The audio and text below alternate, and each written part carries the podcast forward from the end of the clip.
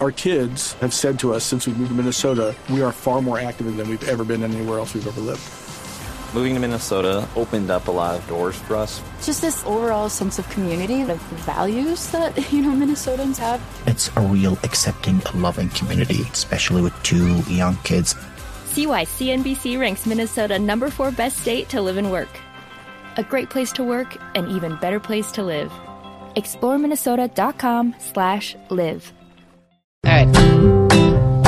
Juanito preguntaba con deseos de saber las cosas que en Colombia no podía comprender. Juanito, tus preguntas las vamos a contestar y si quedas con dudas las podemos aclarar.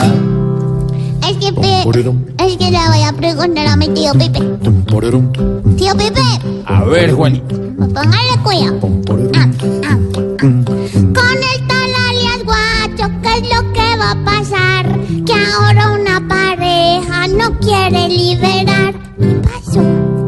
Pues Juanito, la verdad sí es sorprendente lo que está pasando con alias Guacho, el delincuente este joven eh, que asesinó el viernes de la semana pasada a tres periodistas. Hoy el gobierno ecuatoriano ha mostrado eh, nuevamente a dos rehenes, una pareja de ecuatorianos que entre otras cosas le hacen un llamado al presidente Lenín Moreno y le dicen queremos volver al Ecuador.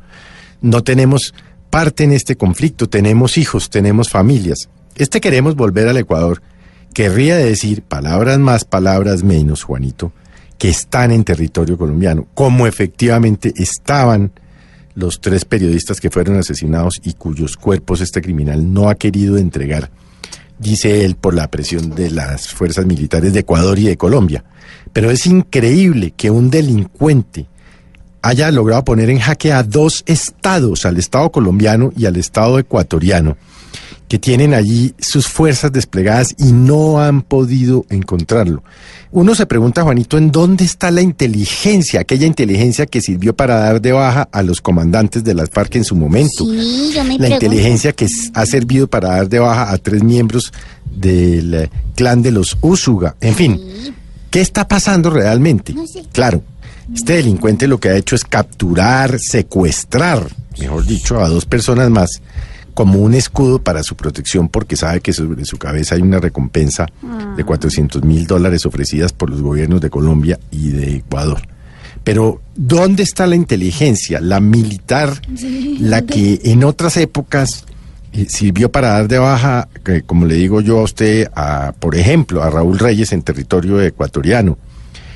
Y es aterrador que un delincuente, un narcotraficante al servicio de los carteles mexicanos esté haciendo de la suya sin que lo hayan podido capturar. La verdad esto es lamentable, Juanito, tener que eh, contar de esta pareja joven, humilde, de ecuatorianos secuestrados en territorio colombiano por este delincuente.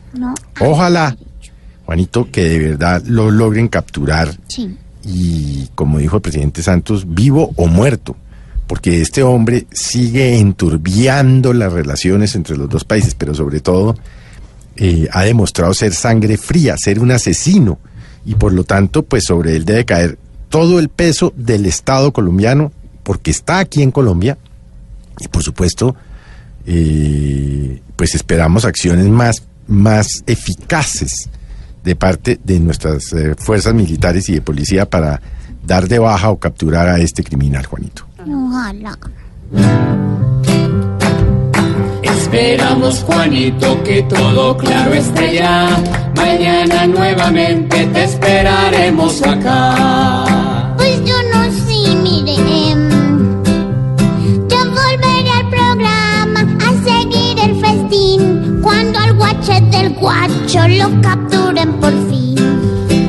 Pobre Juanito preguntó siempre buscando explicación. Solo Blue Radio le dará contestación.